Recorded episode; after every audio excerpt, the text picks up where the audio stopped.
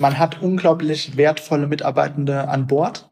Die haben viel gelernt über die letzten Jahre, die haben viel dazu beigetragen und ähm, ja, das Bewusstsein muss auch auf ihrer Seite steigen, dass sie sich mit verändern müssen. Das äh, gehört mit zum Change-Prozess dazu. Aber auch selbst als Unternehmen kann man sozusagen auf Quereinsteiger in den eigenen Reihen schauen.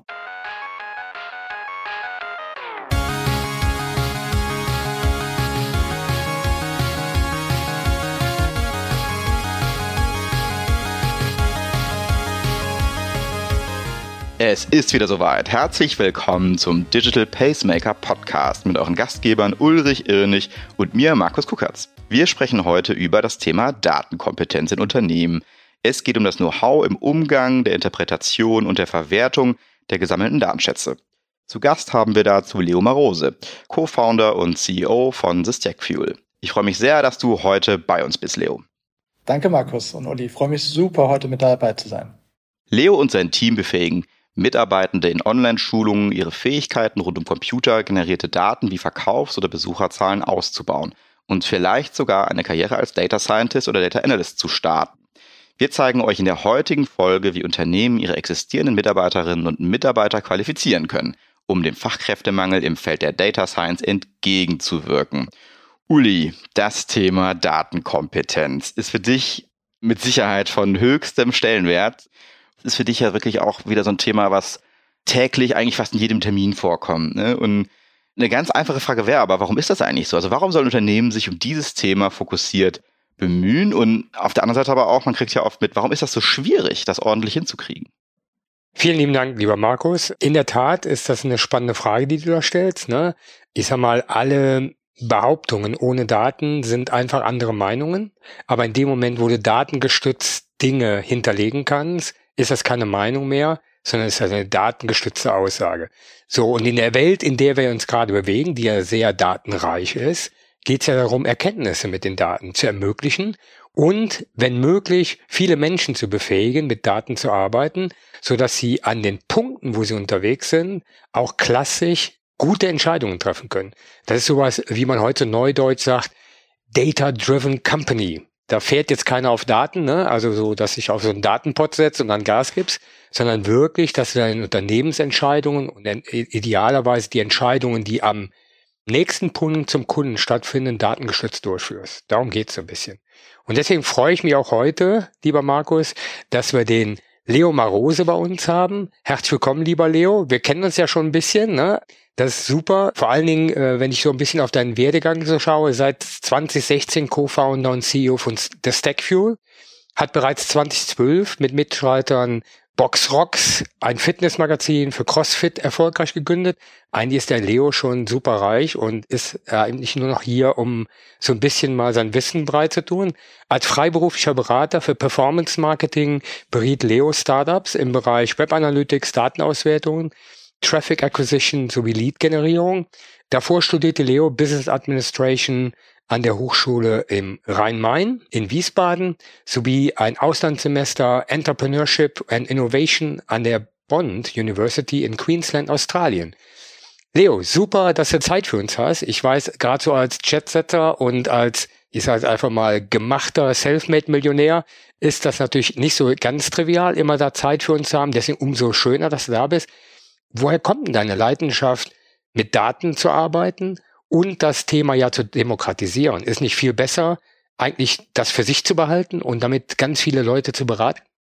Ja, und ich freue mich auch total dabei zu sein, dass wir auch mal in dem Format zusammen sprechen. Ich muss erstmal natürlich klarstellen, auf dem Level, auf das du mich gerade gehoben hast, bin ich noch nicht. Das erste Unternehmen war zwar sehr reich an Erfahrung, aber sozusagen den ersten großen Exit, das es zum Multimillionär geschafft hat, der war noch nicht dabei. Aber deswegen gründet man ja auch nicht nur Unternehmen, um irgendwie damit viel Geld zu verdienen, sondern auch, weil man eine gewisse Leidenschaft hat. Und du hast ja gerade angesprochen, warum finde ich und auch mein Mitgründer, warum finden wir das Thema Daten spannend. Dazu lässt sich erst mal sagen, als wir damit begonnen haben, 2017, da war das noch nicht so, dass jeder gesagt hat, Mensch, Daten, das höre ich ja in jedem Meeting, wie es Markus gerade gesagt hat, das ist doch ein wichtiges Thema, mit dem sich jeder beschäftigen muss und das ist doch ganz natürlich, sondern da war das für viele, besonders im Mittelstand, noch ein ganz neues Thema. Für Stefan und mich damals war es aber nicht ganz so neu, weil wir haben, wie du es beschrieben hast, 2012 unser erstes Unternehmen gegründet, ein Online-Magazin. Und dieses Online-Magazin haben wir sehr datengetrieben vorangebracht. Das heißt, den Content, den wir dort erstellt haben, haben wir sehr nah monitort, wie gut performt er, welche Themen funktionieren. Und kann ich vielleicht so einen kleinen Insight geben? So ein total wissenschaftlicher Artikel, wie man beim Laufen seine Technik verbessert und so weiter und so fort, der kommt meistens nicht ganz so gut an wie so ein Chuck Norris-Meme. Ob das jetzt gut für den Journalismus ist oder nicht, ich glaube, das ist was, was man auch sehr kritisch hinterfragen kann. Ne? Diese ganze Clickbait-Kultur, schreibe ich jetzt über Lindners Hochzeit auf Sylt und so weiter und so fort. Das ist auch kritisch zu sehen, aber wenn man es für sich zu nutzen weiß, im Sinne von, ich kann mit Daten wirklich steuern, ich kann auf der Grundlage von Daten herausfinden, was Menschen interessiert und ihnen dann den relevanten Content liefern. Das war eine tolle Erkenntnis damals. Wir sind dann als Berater freiberuflich raus, haben sozusagen unser Wissen als Berater an den Mann und die Frau gebracht und haben da einfach gemerkt, dass es dafür einen Bedarf gibt. Das hat uns fasziniert, dass sozusagen das, was wir uns selber beigebracht haben, auch ein spannender Skill ist und ganz privat ticke ich aber auch so. Also ich finde es gut, wenn ich den richtigen Content vorgeschlagen bekomme, wenn ich nicht zu lange suchen muss. Mich interessiert die Auswertung meiner Gesundheitsdaten und ob ich da vielleicht was rausziehen und optimieren kann. Also auch ganz privat interessiert mich das Thema. Leo, wir haben uns natürlich vorher mit dir beschäftigt und haben uns auch natürlich überlegt, was sind so die Thesen, mit denen du hier reinstartest in das Gespräch. Und ich würde das jetzt mal in meinen Worten vortragen, ähm, die drei Punkte, die wir da zusammengetragen haben. Du sagst zum einen, auch ein bekannter Satz, ne, Daten sind das neue Öl. Nur fehlen unserer Gesellschaft, insbesondere den Unternehmen Spezialisten, um diesen großen Schatz zu heben. Das wird sicherlich heute ein Kernthema sein, auch wie man das macht. Darüber hinaus sagst du, Fachkräfte im Bereich Data Science müssen nicht neu rekrutiert werden, man kann eigene Mitarbeiter erfolgreich weiter beziehungsweise umbilden. Das ist sicherlich auch was, äh, Uli, was wir so merken, ne? die neuen Leute wachsen nicht am Baum irgendwie, sondern man muss auch natürlich gucken, wie kann man die wertvollen Mitarbeiter, die man hat, eben da weiter befähigen. Ne? Und zu guter Letzt sagst du, diese investierte Trainingszeit muss nicht mit Arbeitsausfall einhergehen. Also auch eine gute Nachricht für uns. Professionelle Online-Angebote erlauben die Weiterbildung parallel zur täglichen Arbeit. Sehr spannend und lass uns gleich auch darauf eingehen, was dahinter steht, hinter diesen äh, Thesen. Aber bevor wir tiefer reinstarten, das hat sich hier irgendwie auch rauskristallisiert, dass es immer sehr spannend ist, wenn so eine Gründerstory hier in unser Gespräch reinkommt. Uns interessiert natürlich, ja, wo hat das denn eigentlich alles angefangen? Also wie war dieser Moment, als du gemerkt hast, ja, dass du da so ein Problem erkannt hast, aus dem man ein Unternehmen gründen kann? Wie sah das erste Produkt aus? Was war da euer Gedanke? Und vor allem auch, wie kommt man denn dann mit sowas zu seinem ersten Kunden? erinnere ich mich auf jeden Fall immer gerne wieder zurück, weil das wirklich so ein Moment war. Und das war tatsächlich mit beiden Unternehmen so, mit CrossFit Online Magazin, aber jetzt auch mit dem Data Analytics, Data Science Weiterbildung, dass das Timing da einfach glücklicherweise, und das ist einfach Glück, sehr gut gepasst hat. Ja, also zu der Zeit fing das gerade an, dass Daten immer interessanter wurden. Genau. Wie war der Moment damals? Ähm, ich hatte es ja vorhin beschrieben. Wir hatten dieses Online-Magazin aufgebaut, haben uns danach entschieden, Stefan und ich gemeinsam als Gründerteam nochmal was Neues gründen zu wollen und wussten aber noch nicht was. Wir wussten nur, es soll technischer sein. Und was wir dann gemacht haben, ist, wir haben gesagt, okay, wir gehen einfach mal als Freelancer an den Markt und geben das weiter, was wir schon können. Und das war halt datengetrieben arbeiten. In meinem Bereich war das eher im Marketing. Also das heißt, ich habe viel Richtung Performance Marketing gemacht, die Analytics dahinter, die äh, Einbindung in die Analysesysteme. Und Stefan hat als Data Engineer, Systemarchitekt, das äh, auch für große Telcos auf der Informatikseite gemacht. Also wir waren beide Freelancer und haben Projekte gemacht. Und was uns dann halt ähm, entgegengekommen ist, war sehr positives Feedback, was dann dazu geführt hat, dass die Tagessätze sind nach oben gegangen, die Anfragen sind nach oben gegangen und die Jobangebote wurden auch sehr lukrativ. Und das war so ein Moment, wo wir aber für uns wussten, wir wollen auf keinen Fall ewig Freelancer bleiben, wir wollen auch keine Beratungsfirma aufbauen, sondern wir wollen ein richtiges Tech-Unternehmen bauen. Und das war dann wirklich der Moment, wo wir gemerkt haben, okay, wir sind an was dran. Und unser eigentlicher Plan war, am Markt unterwegs zu sein, um Probleme zu sehen, aus denen wir dann eine Software bauen können. Also ein bestimmtes Datenproblem in eine Software zu überführen und die damit zu lösen. Und was uns dann aber dabei aufgefallen ist, ist, es gibt extrem viele Softwarelösungen in allen möglichen Bereichen, aber es gibt sehr wenige Menschen, die diese Software oder eine Technologie oder eine Programmiersprache wirklich anwenden können. Und das war dann der Moment, wo wir gesagt haben, okay, dann lass uns doch mal diesen Bildungsbereich anschauen da waren wir uns dann schon ziemlich sicher, dass es in Deutschland relativ, also besonders in Deutschland relativ wenig attraktive Angebote gibt, um Programmieren zu lernen, Datenanalyse zu lernen, etc. Und ein anderer Moment, den ich da vielleicht auch noch von der Gründerstory teilen kann, ist, als wir uns dann dazu entschieden haben, das zu tun, waren wir auf einer Messe und hatten uns damals aber noch überlegt, das für Privatpersonen zu machen. Also andere zu Freelancern auszubilden, andere zu Fachexperten auszubilden, die das privat zahlen. Aber, das wisst ihr ja auch, in Deutschland ist es sehr unüblich, selber für Weiterbildung zu zahlen. Und dann sind wir auf eine B2B-Messe gegangen, haben dort einfach ein Roll-up hingestellt und haben uns dann sozusagen äh, dahingestellt und gesagt, dass wir das auch für Unternehmen machen. An der Stelle kamen halt sehr, sehr viele Unternehmen zu uns und fanden das Thema sehr, sehr spannend. Und so war uns dann auch direkt bewusst, alles klar, das ist eine andere Zielgruppe, die wir da ansprechen müssen. Das haben wir dann getan und daraus sind dann die letzten fünf Jahre Stackfuel geworden. Genau, und zur Frage vielleicht noch, wie sah das erste Produkt aus? Das erste Produkt war tatsächlich nur das Curriculum. Also das heißt, wir haben einfach Weiterbildungscurricula gebaut. Das war damals das Produkt des Data Analyst. Das ist heute immer noch unser Best-Selling Product tatsächlich. Und das haben wir einfach an verschiedene Datenverantwortliche gepitcht. Also damals habe ich auf Xing tatsächlich Menschen angeschrieben und gesagt, hey, ich würde mich gerne mal mit euch austauschen, euch das vorstellen. Würdet ihr dafür Geld zahlen, wenn Menschen darin geschult werden? Das hat dann glücklicherweise gut funktioniert. Zu den ersten Kunden haben dann Daimler, die Telefonica und BMW gehört. Das waren sozusagen die ersten Kunden, die damit eingestiegen sind. Da waren wir sehr froh, dass dieses Produkt, was wir damals nur als Curriculum entwickelt haben, schnell umgesetzt werden konnte, auch in ein echtes Training und dann auch heute noch zu den Best-Selling Products gehört.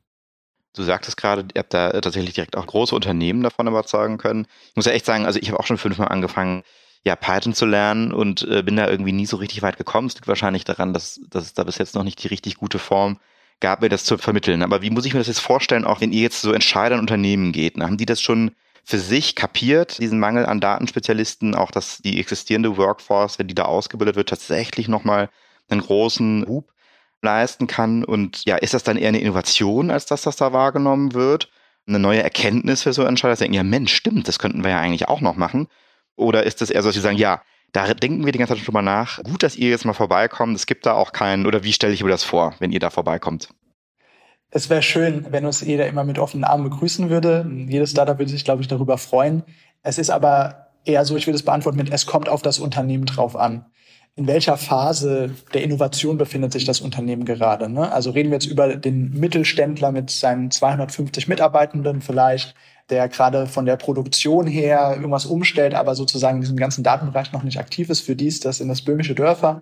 Da müssen wir noch viel Überzeugungsarbeit leisten, aber wir sind ja eher so im Konzernumfeld auch sehr stark unterwegs oder auch bei Hidden Champions. Da ist das Thema natürlich klar. Und wo wir sehr mit offenen Armen empfangen werden, sind tatsächlich in den Datenabteilungen. Weil meistens, äh, Uli hat es vorhin gesagt, ist auch einer der Unternehmenswerte. Wir wollen eine data-driven Culture. Wir wollen datengetriebene Entscheidungen treffen. Das schreibt man sich auf die Fahne. Und meistens wird das dann von weit oben sozusagen an die Datenabteilung weitergeben. Jetzt setzt das mal bitte um. Wir wollen jetzt datengetrieben sein, und zwar die ganze Workforce. Und dann kommen wir sozusagen als Puzzleteil mit dazu, uns zu nutzen, das funktioniert meistens gut. Und es gibt aber auch die Firmen, sage ich mal, wo es dann noch ein gewisses Ego gibt, also wo sehr viele äh, Fachkoryphäen sagen, Mensch, ich kann mir das nicht vorstellen, dass man wirklich über Weiterbildung sowas lernen kann. Ich habe doch selber auch mein PhD gemacht und bin seit zehn Jahren mit der Berufserfahrung dabei. Kann man das wirklich machen? Da müssen wir dann mehr Überzeugungsarbeit leisten. Aber dadurch, dass wir so viele Referenzen haben, verweisen wir dann immer auch und äh, führen da sozusagen äh, Zweiergespräche mit den Referenzen und dann sind wir da recht schnell in Überzeugung. Und wenn ihr mal in den Unternehmen unterwegs seid, dann habt ihr auch ein bisschen Insights. Ja, wie stellt sich denn die Situation denn dar? Habt ihr da so ein paar Fakten? Wie groß ist denn der Bedarf im äh, Bereich Data Science und äh, was siehst du, wie sich das momentan entwickelt über die letzten Jahre? Vor längerer Zeit hieß das Ganze Statistik. Irgendwann war dann mal der neuere Begriff Business Intelligence. Als wir angefangen haben, war es Big Data. Heute ist es Data Science. Ich weiß nicht genau, was es dann in den nächsten Jahren ist, aber der Begriff verändert sich. Dieser Bedarf an Menschen, die so arbeiten, ist schon länger da. Ich glaube, jeder kennt diese Studie von der Bitkom, dass äh, über 100.000 IT-Fachkräfte in Deutschland benötigt werden.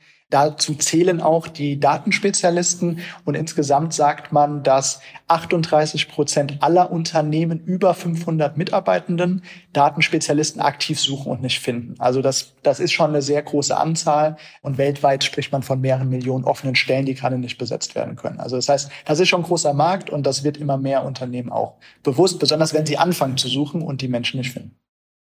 Und wichtig dabei ist ja, gerade wenn du ein datengetriebenes Unternehmen aufbauen willst, brauchst ja keine Fachabteilung, die dir im Prinzip die Daten übersetzt und sagt, das sind jetzt die Insights, sondern du willst die Menschen ja im Unternehmen enablen, das eben genau selber herauszufinden und herauszuarbeiten und ihnen leichte Tools in die Arbeit zu geben. Ich kann mich noch sehr gut erinnern, Leo, als mal mein früheres Unternehmen gesagt hat, wir werden eine Datencompany und wir werden alles demokratisieren. Da war der Anspruch, jeder innerhalb des Unternehmens soll mit Daten arbeiten können und da empowered werden. Und Demokratisierung heißt ja, es ist keine Nischenwissenschaft, sondern eine breite und soll allen zugänglich gemacht werden. Und jetzt kannst du natürlich unterscheiden, brauchst du jetzt 10.000 Data Scientists da drin? Vermutlich nicht. Ja, aber du brauchst Menschen, die die Daten interpretieren können und die Ableitungen und dieses, das ist ja das Schöne dabei, alle Daten und Insights müssen zu was führen, was umsetzbar ist. Weil es guckt sich keiner mehr schöne Grafiken an. Das ist oldschool, ja. Und vor allen Dingen dann, wenn du schnell reagieren willst, musst du halt Menschen empowern, das zu machen. Und jetzt kannst du sagen, ich suche jetzt so für Data Scientist und dann wirst du genau auf das Problem stoßen, was der Leo gesagt hat. Zum einen gibt's sie nicht in der großen Menge und zum zweiten haben die vielleicht auch andere Unternehmen schon gefunden, die die haben wollen. Ja, also daher ist das eher zu sagen, ich sag mal, das ist eher so ein Lehrauftrag ne, für ein Unternehmen, was sie entscheidet, wirklich den Weg zu gehen. Also wir sprechen dann nicht nur über Berufsbilder, komplette Rollen, sondern echt vor allem dann über Kompetenzen.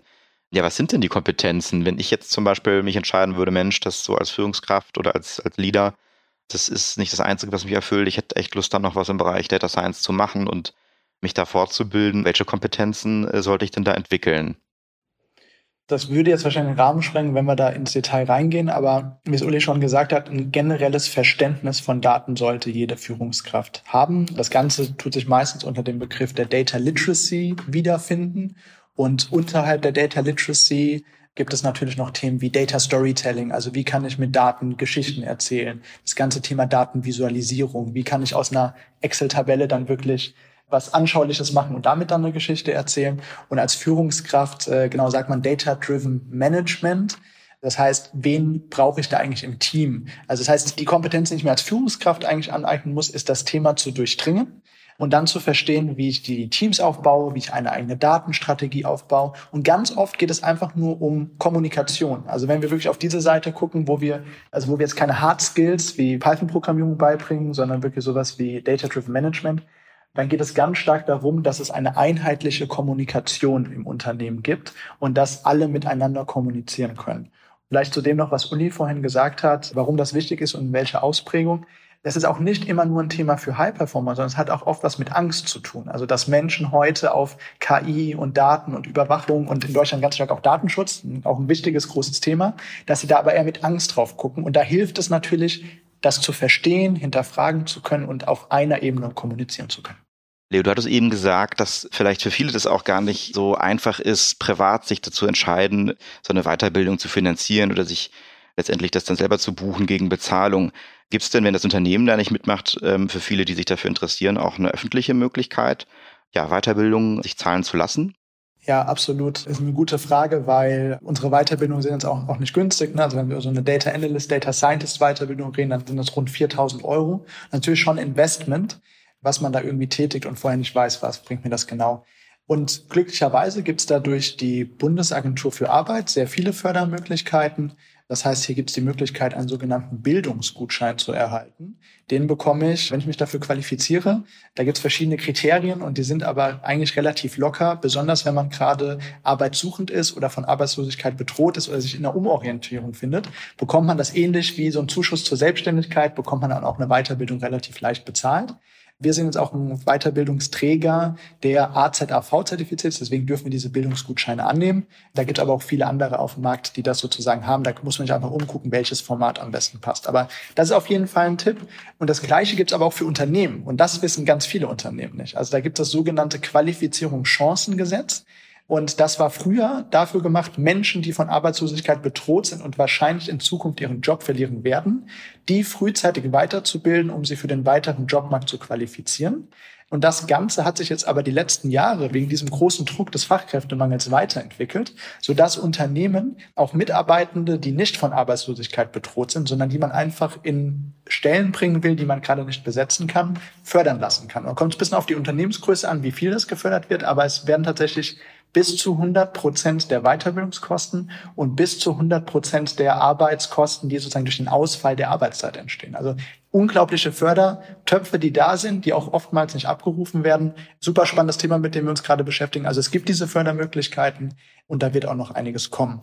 Und vielleicht noch ein Thema, was, was mir auch ganz besonders am Herzen liegt. Die Bundesregierung, also das BMBF genauer gesagt, ist an uns herangetreten und hatte gefragt, ob wir uns auch vorstellen können, so eine Plattform, wie wir sie schon haben, auf einem etwas niedrigeren Level, also wirklich ganz basic, basic Data Literacy Skills aufzusetzen, und das sozusagen für den Bundesbürger, für Universitäten sowie mittlere und kleinere Unternehmen zur Verfügung zu stellen. Und äh, den Auftrag haben wir glücklicherweise Ende des letzten Jahres bekommen und bauen jetzt über die nächsten drei Jahre die sogenannte Toolbox Datenkompetenz und werden da ganz viele spannende Inhalte, aber auch Informationsangebote, wo kann ich was machen, alles Mögliche, was man sich vorstellen kann, rund um das Thema Data Literacy kostenlos zur Verfügung stellen. Ich hoffe, dass es auch über die drei Jahre dann auch noch weiter finanziert wird und dann lange Menschen in diesen Bereich reinbringt. Für uns ist das ja auch tatsächlich ein größeres Thema, dass wir ähm, uns sehr damit beschäftigen, ja, wie können wir dann eigentlich unsere Mitarbeiter weiterbilden, bzw. umbilden, also dort, wo vielleicht Rollen, die ähm, jetzt nicht mehr so stark benötigt werden, wegfallen, aber wo wir sagen, die Mitarbeiter, die haben so eine hohe Grundkompetenz, dass es doch eigentlich sehr schön wäre, wenn die sich in anderen Feldern weiterbilden. Und wir hatten das Thema ja eben auch schon mal, dass du sagtest, ne, das Unternehmen Spezialisten eben neu zu rekrutieren, was sehr schwierig ist, ähm, eben auch ihre Mitarbeiter up and reskillen können, wie wir das so schön auch im Englischen sagen. Ja, kannst du das vielleicht mal für unsere Hörer und Hörerinnen ausführen? Wo liegen denn da die Vorteile für Unternehmen, wenn man das macht? Genau, ich kann das ausführen. Ich würde aber erstmal vielleicht so in die, in die Runde sozusagen nochmal eine kurze Gegenfrage stellen. Und zwar, glaubt ihr, dass es schwieriger ist, sozusagen ein Hardskill wie Python-Programmierung als Programmiersprache zu lernen oder Prozesse, Abläufe, Kundenbeziehungen, also alles, was, ne, wenn man jetzt lange bei einem Unternehmen ist, sagen wir mal, wir sind schon zehn Jahre als Ingenieur bei einer Automobilfirma, was ist schwieriger zu lernen, dieser Hardskill oder alle diese Beziehungen? Ist ein bisschen eine rhetorische Frage, aber mich, mich interessiert trotzdem eure Meinung. Für uns ist natürlich entscheidend, erstmal eine Einstellung zu haben, also eine Haltung. Bin ich offen für neue Themen? Weil für uns ist natürlich in dem Takt, wie die Welt sich gerade da draußen verändert, entscheidender, wie schnell können Menschen und wir uns als Unternehmen anpassen. Und da zählen Kommunikation, da zählen Prozesse, aber wichtig ist, wie ist meine Haltung dazu? Ne? Also warte ich ab, bis irgendwas auf mich einregnet oder fange ich an, das selber zu gestalten? Ja, und äh, wir haben natürlich einen hohen Appetit, Dinge mitzugestalten und selber zu gestalten und laden natürlich unsere Mitarbeiterinnen und Mitarbeiter dazu ein, genau das auch zu tun. Ja, weil das World Economic Forum hatte mal vor drei Jahren geschrieben, 65 Prozent der neuen Jobs, die in den nächsten fünf bis zehn Jahren entstehen, kennen wir gar nicht. Da haben wir ja auch mal in unserer Fachsimpelei das Thema Growth Hacker definiert, wo wir sagen, okay, wie kann ich denn genau mit solchen Dingen wie Daten neue Wachstumsfelder entdecken und aufspüren und quasi wie so ein Schnüffelhund suchen und sagen, guck mal, da ist was, das kann ich nutzen, ja, und halt nicht der Analogie folgen, was wir bisher gemacht haben, weil die Dinge, die uns bis hier gebracht haben, werden uns halt in den nächsten Jahren nicht mehr weiterbringen, ja, und daher braucht es halt da eine Neuorientierung. Deswegen sage ich, die Haltung und Einstellung ist für mich viel entscheidender als dieser Hardcore-Skill, der sich eh lernen lässt, ja, weil wir sind in einer unendlichen Lernphase, ja, die erst zum Schluss aufhört. Ja, absolut. Also genau, vielen Dank da für die Rückmeldung, weil ich sehe es ganz genauso. Man hat unglaublich wertvolle Mitarbeitende an Bord. Die haben viel gelernt über die letzten Jahre, die haben viel dazu beigetragen und ähm, ja, das Bewusstsein muss auch auf ihrer Seite steigen, dass sie sich mit verändern müssen. Das äh, gehört mit zum Change-Prozess dazu. Aber auch selbst als Unternehmen kann man sozusagen auf Quereinsteiger in den eigenen Reihen schauen wenn die schon so lange an Bord sind, dann äh, scheint ja einiges zu passen. Und wenn dann dieser Hard Skill nur noch fehlt, dann ist eigentlich ein leichtes, das über eine Weiterbildung voranzubringen. Was einem klar sein muss, man kann jetzt auch durch ein Training wie unseres, was drei bis vier Monate geht, jetzt nicht äh, ein fünf Jahres Studium ersetzen und äh, sozusagen da komplett erwarten, dass dann nach so einem Training dann einfach der Experte da ist, sondern es muss auf der anderen Seite auch das Unternehmen beispielsweise mit der Datenabteilung unterstützen, die Leute in die entsprechenden Projekte bringen, ihnen Praxiserfahrung geben und dann innerhalb von einem halben bis einem Jahr ist man wirklich auf einem Stand, wo man sagt, alles klar, die Person ist jetzt voll einsatzbereit. Und ich denke, wenn das auf beiden Seiten gegeben ist, dann funktioniert das auch. Und wenn du jetzt an vielleicht die letzten Kundenprojekte, die ihr da so hattet, der letzten 24 Monate denkt, was sind denn so die klassischen Pfade? Auf was für Workforces trefft ihr da? Vielleicht auch nochmal, wir sind ja hier besonders aus dem IT, was ist denn da so der Klassiker? Welche Rollen fallen denn da eher vielleicht so, ähm, sag ich mal, nicht weg, aber werden weniger? Was gibt's denn da für Profile, von denen wir gerade gesprochen haben, wo natürlich die Mitarbeiter eben diese Grundkompetenzen mitbringen? Was für Pfade nehmen die Leute? Was lernen die dann? Wir haben zwei Bereiche, die sehr stark nachgefragt sind. Das eine ist halt wirklich Grundlagenskills, also für die gesamte Company, für eine Abteilung, einfach den Bereich äh, Daten verstehen, die sogenannte Data Literacy. Und auf der anderen Seite, wenn es um konkrete Positionen geht, dann ist es so, Uli hat es vorhin schön ausgeführt, man braucht nicht tausende von Data Scientists, die die sozusagen letzte Nachkommastelle optimieren, sondern man braucht Menschen, die schlaue Analysen fahren können und Daten am Ende schön visualisieren können und daraus Entscheidungsfindung optimieren können. Und das ist oftmals der Data Analyst. Ja, gibt es auch manchmal unter dem Business Analyst Begriff. Das war das erste Training, was wir gebaut haben. Es ist heute noch der Bestseller, weil es halt einfach so eine breite Zielgruppe trifft. Weil man braucht keine Vorerfahrung. Man lernt bei uns jetzt an dieser Stelle dann wirklich die Programmiersprache Python, kann danach mit Python programmieren, den Part, den ich wirklich brauche und geht wirklich in die Datenanalyse rein. Also das heißt, das ist wirklich das meistgefragte. Dann gibt's noch Datenabteilungen, die Data Analysts bereits haben und jetzt die Menschen aber weiterentwickeln wollen Richtung Data Scientist oder Richtung Data Engineer. Das heißt, das ist dann wirklich eine klassische Weiterentwicklung in der Karriere. Und um da vielleicht mal auf so ein, zwei Kundenprojekte einzugehen, wir werden eigentlich gerufen in, in zwei verschiedenen Fällen. Das eine ist, ich habe schon eine sehr gut funktionierende Landschaft von Abteilungen. Ich habe wahrscheinlich auch eine eigene Datenabteilung und ich will jetzt in anderen Bereichen des Unternehmens auch Datenkompetenzen aufbauen. Also Menschen im Marketing, Menschen im Support, etc. Dass es einfach besser zusammen funktioniert und ich auch einzelne Fachexperten als Inseln sozusagen da habe. Das wird sehr oft genutzt und da ist dann auch das Verständnis vorhanden schon. Ein anderer Case ist vielleicht eher so der negativere. Wir sind ja gerade in einem großen Umbruch in der Industrie. Wir sind viel in der Automobilwirtschaft auch unterwegs, bei Zulieferern, aber auch bei OEMs. Und da ist es so, dass tatsächlich Jobfelder komplett wegfallen. Da hatten wir zum Beispiel hier in Berlin mit einem großen Zulieferer ein sehr großes Transformationsprojekt, wo einfach realisiert wurde, da sind 800 Menschen, die werden in fünf Jahren, diese Abteilung wird es nicht mehr geben und wenn wir die jetzt nicht weiterentwickeln, dann stehen die vor dem Aus. Und die waren 20 Jahre bei uns, also sind wir denen das ja auch irgendwie schuldig, sie weiterzuentwickeln. Und auf der anderen Seite aber auch fehlen uns die Fachkräfte in den anderen Bereichen. Also können wir das nicht irgendwie schlau miteinander verbinden. Und da haben wir dann beispielsweise Ingenieure, also wirklich klassische Ingenieure, die an Motoren gearbeitet haben und die aber ein sehr starkes naturwissenschaftliches Verständnis mitgebracht haben die auch schon meistens im höheren Alter waren, die haben wir dann wirklich in Datenberufe reingebracht, haben die zum Data Analyst oder Data Scientist ausgebildet, sodass die dann einen neuen Hafen in einer anderen Abteilung gefunden haben und dann dort weiterarbeiten konnten. Also das sind so die typischen zwei Fälle. Leo, wir gehen natürlich immer davon aus, dass solche Transformationen oder wenn man dann jemanden re- oder upskillt, dass es davon Erfolg geprägt ist und dass die Person das natürlich möchte, ähm, dass das Programm funktioniert. Es gibt ja sicherlich auch Fälle, wo ihr eine gewisse Quote habt, wo das vielleicht einzelnen Kandidaten nicht gelingt. Was ist denn die klassische Ursache dafür und wie begegnet ihr dem, dass dann wirklich so ein Re- oder Upskilling auch wirklich erfolgreich ist? Ja, absolut gibt es diese Fälle auch. Das ist natürlich nicht immer von hundertprozentigem Erfolg geprägt. Es gibt zwei Möglichkeiten, warum sowas schiefgehen kann. Auf der einen Seite kann die Bereitschaft bei den Menschen nicht da sein, sich wirklich verändern zu wollen. Und man muss auch sagen, wir reden jetzt hier nicht über ein Feld, wo ich mal eine Stunde mir ein Video angucke und danach ein Zertifikat bekomme, sondern ich lerne hier wirklich einen ganz neuen Skill. Das heißt, diese Bereitschaft muss da sein. Und da kommt es ganz stark im Transformationsprozess drauf an, wie wurden die Menschen darauf vorbereitet und was ist die Message, die man ihnen mitgegeben hat. War es, du musst dich jetzt verändern, weil so wie du gerade bist, können wir dich nicht gebrauchen, dann ist das nicht das beste Messaging. Oder hat man den Leuten schon aufgezeigt, wo die Reise danach hingeht und hat sie motiviert? Ich vergleiche das immer mit der Schule. Ich war in Mathe zum Beispiel damals nicht so besonders gut, aber hätte ich verstanden, wofür ich das später einsetzen kann und das an spannenden Beispielen gelernt hätte, dann wäre ich wahrscheinlich motivierter gewesen. Dann auf der anderen Seite, wenn so eine Weiterbildung dann durchgezogen wurde, fertig ist, dann müssen die Menschen halt auch einen Hafen haben, einen Ansprechpartner, eine Ansprechpartnerin, wie sie sich jetzt weiterentwickeln können, ja, und ähm, wie sie wirklich eingesetzt werden können. Weil ansonsten habe ich einfach nur einen weiteren Skill gelernt, aber ich kann es nicht einsetzen. Und dann ist es wie mit einer Sprache, dass ich Sachen schnell wieder vergesse oder es auch als nicht sinnvoll erachtet habe zu lernen. Das heißt, davor und danach ist wichtig und für das dazwischen drin, das eigentliche Lernen, da muss die Person halt selber ja interessiert und motiviert sein. Da sprichst du einen wichtigen Punkt an, Leo.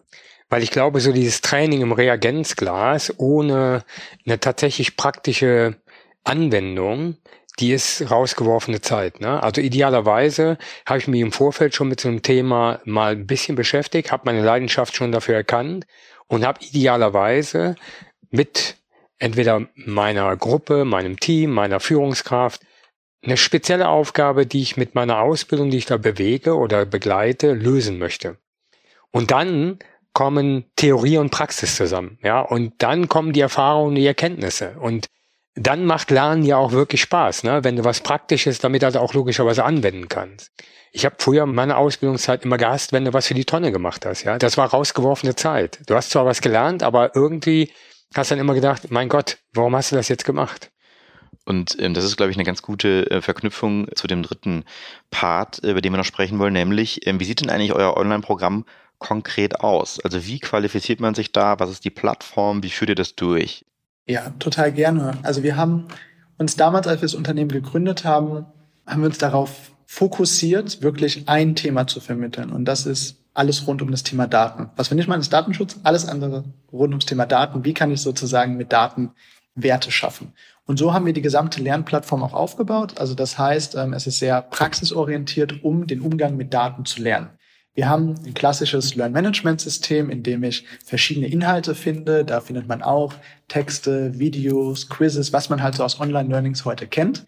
Und das macht bei uns aber wirklich nur zehn Prozent des Contents aus.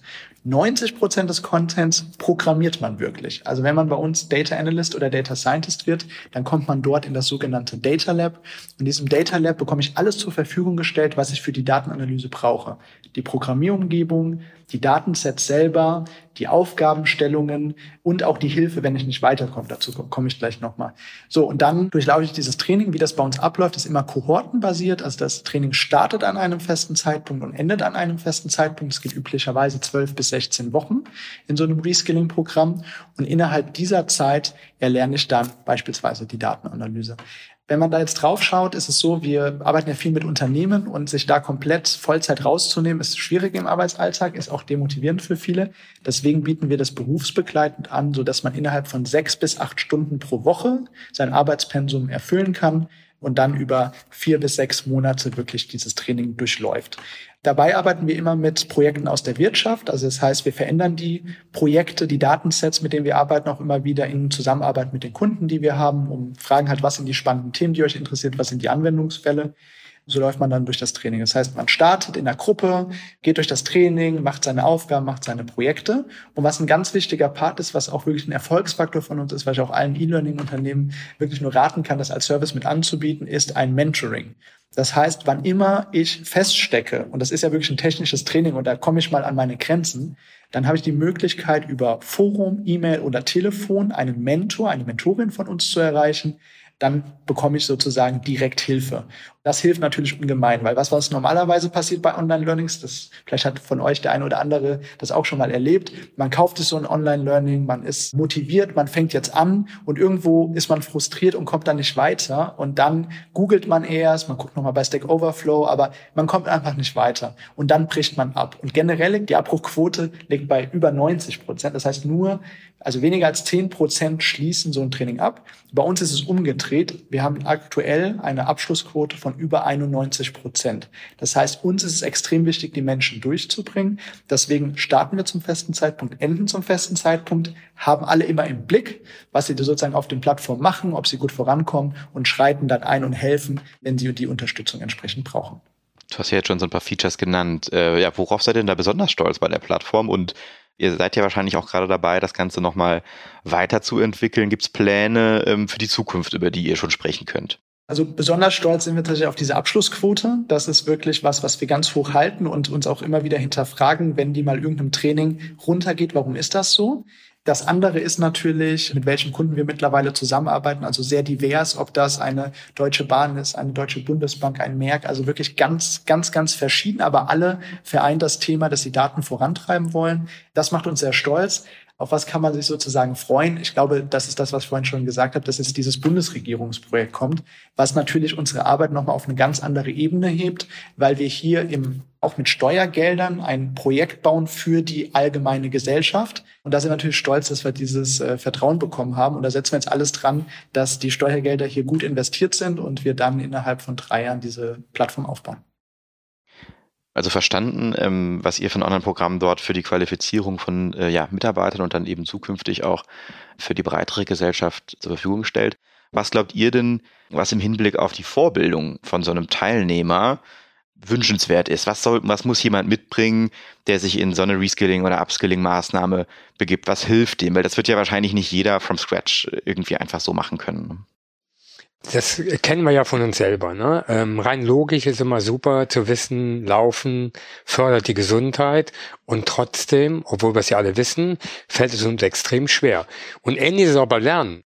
Das ist so, wenn du ein Buch anfängst, die ersten Seiten und du merkst, boah, jetzt wird ganz schön schwierig, ja, da dabei zu bleiben, ist halt auch bei Lernplattformen schwierig, ja.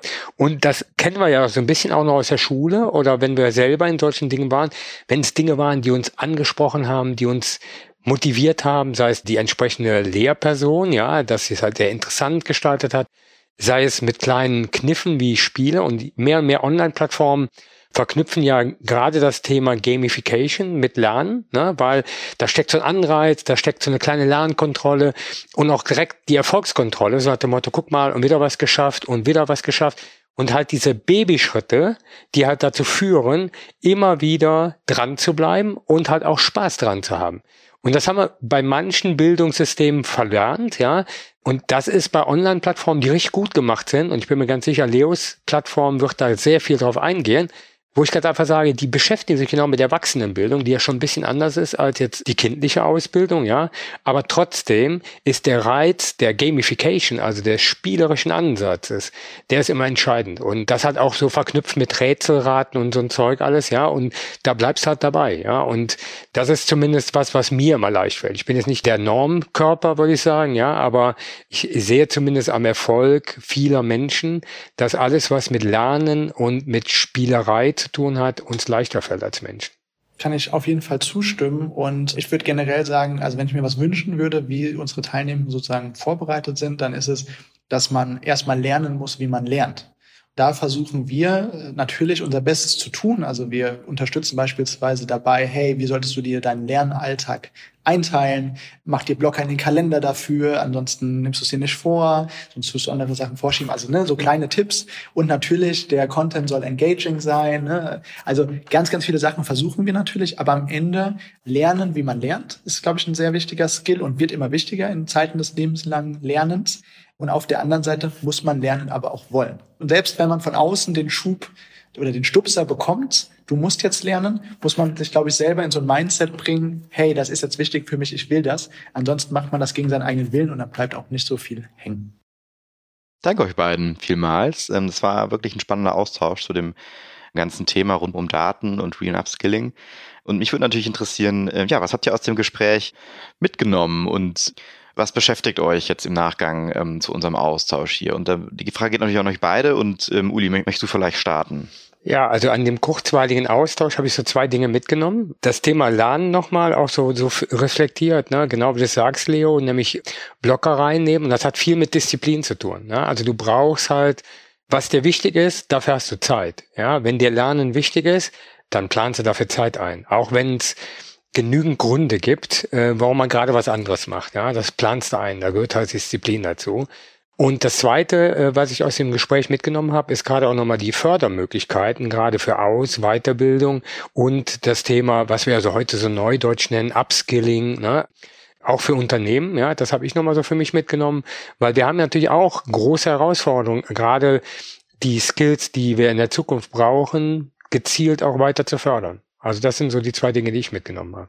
Nee, also kann ich mich anschließen. Ich finde es ansteckend auch, wie interessiert und wie viel Leidenschaft ihr sozusagen das Thema Daten, aber auch Lernen seht und was sozusagen schon eure Ansätze sind, was ist wichtig in der Lernplattform. Und äh, das macht mir an meinem Job auch so viel Spaß, dass ich halt immer mit Menschen auf eurem Level mich austauschen darf und verstehe, warum findet ihr das Thema wichtig, wie guckt ihr da drauf, dass dieses Thema einfach eine gewisse Wichtigkeit hat. Und ich glaube, es hat ganz viele Facetten, man kann da lange drüber sprechen. Wir haben heute ein paar uns angeschaut und hatten einfach ein unglaublich gutes Gespräch und äh, ich freue mich immer über gute Gespräche. Leo, zum Abschluss stellen wir unserem Gast immer eine ganz besondere Frage, die sich vielleicht weniger um das eigentliche inhaltliche Thema der Folge dreht, sondern eigentlich eher den Fokus auf äh, die Karriere der Persönlichkeit hat, die wir hier haben. Und äh, die ist, stell dir bitte vor, du könntest eine Plakatwand direkt vor deiner alten Universität freigestalten. Und wenn ich mich gerade richtig erinnere, war das die Bond University in Queensland, äh, die ich tatsächlich auch ganz gut kenne, weil ich in Sydney meinen Master gemacht habe und Ich habe tatsächlich da mal, das war glaube ich nicht von der Uni, aber da stand auch vor so einem Ausgang mal einfach nur so ein, so ein Surfboard an der Wand und da stand einfach so drauf, äh, look good and have fun. das war also sehr simpel. Die Frage wäre jetzt aber eher in Richtung Karriere. Was würdest du den Studenten und Studentinnen äh, heute mitgeben für ihr Leben und ihre Laufbahn? Was würdest du, wenn du eine Plakatwand vor der Bond University, da wo die Studenten jeden Tag rein und raus gehen, was würdest du darauf platzieren?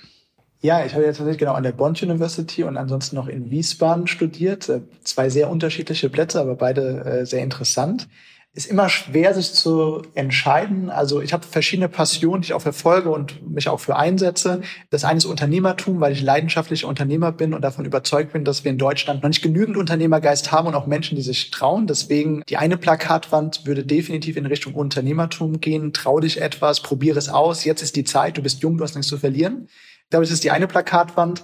Eine andere, die man während des Studiums, glaube ich, gut gebrauchen kann, gerade wenn man anfängt, ist, jetzt schon zu wissen, wofür man es lernt, sich darüber Gedanken zu machen, damit man dann diese Motivation, über die wir gerade gesprochen haben, aufbaut und aber auch versteht, dass es nicht nur um diese Hard Skills und das Wissen geht, sondern dass man während dieser Studienzeit, und das ist das, glaube ich, warum ein Studium auch in naher Zukunft noch relevant bleiben wird, dass man Netzwerke aufbaut, dass man Empathie entwickelt, dass man mit verschiedenen Kulturen zusammenkommt, ähm, dass man das genießt und das wertschätzt und das weiß, weil später arbeitet man noch genug. Das geht so ein bisschen in die Richtung, die du vom Plakat gerade angesprochen hast. Und das dritte provokativ, wenn ich jetzt eine Werbeanzeige schalten würde äh, neben einer Uni, dann könnte man natürlich in Frage stellen, das System, so wie es gerade ist, hat das noch seine Berechtigung? Muss ich wirklich drei, vier, fünf Jahre studieren, um den ersten Job äh, zu starten oder nicht? Ich weiß es nicht. Ich glaube aus den Gründen, über die wir heute gesprochen haben, lernen, lernen, Empathie entwickeln, neue Kulturen kennenlernen, macht das total viel Sinn. Aber ich glaube, da verändert sich auch viel in Zukunft. Also ich hätte viele Ideen für Plakatwände, aber jetzt äh, konzentrieren wir uns sozusagen erstmal auf Stackview. Ja, aber das können wir direkt mal verproben, Uli, mit dir, nämlich so Gründertum, Netzwerke, Ausbildungssystem verändern, lernen, lernen. Ähm, was, was würde das, äh, wenn du jetzt mal zurückdenkst, wie wäre das für deine Karriere? Würde dich das ansprechen? Definitiv. Also das Schöne ist ja, dass der Leo ja jetzt drei Plakatwände, zwei analoge und eine digitale ausgewählt hat. Und ich habe mich für eine analoge Plakatwand entschieden, nämlich Unternehmertum. Was mir eh sehr, sehr nahe geht, weil ich ganz einfach sage, äh, weil Machen einfach krasser ist, ja. Und Unternehmertum heißt, sich auszuprobieren, auch auf die Nase zu fallen, mutig zu sein und nach vorne zu gehen. Und das sind halt so Eigenschaften, die stehen uns als Gesellschaft in Summe. Das Leben regnet nicht auf uns herab, sondern wir haben die Möglichkeit, den Regen durch unsere Gestaltung mitzuformen. Ich danke euch beiden und Leo zum Abschluss interessiert uns natürlich noch, ähm, ja, wenn unsere Zuhörerinnen und Zuhörer äh, mit dir in Kontakt äh, treten wollen zu den Themen, die wir heute besprochen haben, mehr erfahren möchten. Ähm, wo können sie das tun? Ich hoffe, ihr verlinkt mich natürlich noch irgendwo, aber ansonsten äh, definitiv über LinkedIn. Darüber gerne Leo Marose auf LinkedIn suchen oder natürlich über unsere Webseite, auch wenn man da eine Mail an mich richtet, findet die über Umwege dann den Weg zu mir. freue mich da schon sehr auf den Kontakt. Vielen Dank. Das war der Digital Pacemaker Podcast zum Thema Datenkompetenz. Unser Gast heute war Leo Marose von Systecful. Wenn ihr weitere Informationen zur Folge haben möchtet, schaut bitte in die Show Notes. Dort findet ihr auch noch ein paar Links zum Thema. Dort werden wir natürlich auch den Kontakt zum Leo und wenn ihr Fragen habt oder mit uns diskutieren möchtet, nutzt die Posts und Kommentarfunktion auf LinkedIn. Zur Folge passend haben wir da natürlich immer einen kleinen Thread und wenn ihr da selber nochmal Kommentare habt, Themen aufgreifen wollt, schreibt das dort gerne hin. Dort könnt ihr auch direkt mit uns diskutieren. Der Leo wird da sicherlich auch noch ein bisschen was dann zu schreiben. Der Digital Pacemaker Podcast erscheint alle 14 Tage am Dienstag bei Spotify, Apple und überall dort, wo du deine Podcasts bekommst. Klicke jetzt auf den Follow- oder Abonnieren-Button, wenn du keine Folge verpassen möchtest. Euch eine gute Zeit und auf bald, euer Uli und Markus. Rock'n'Roll!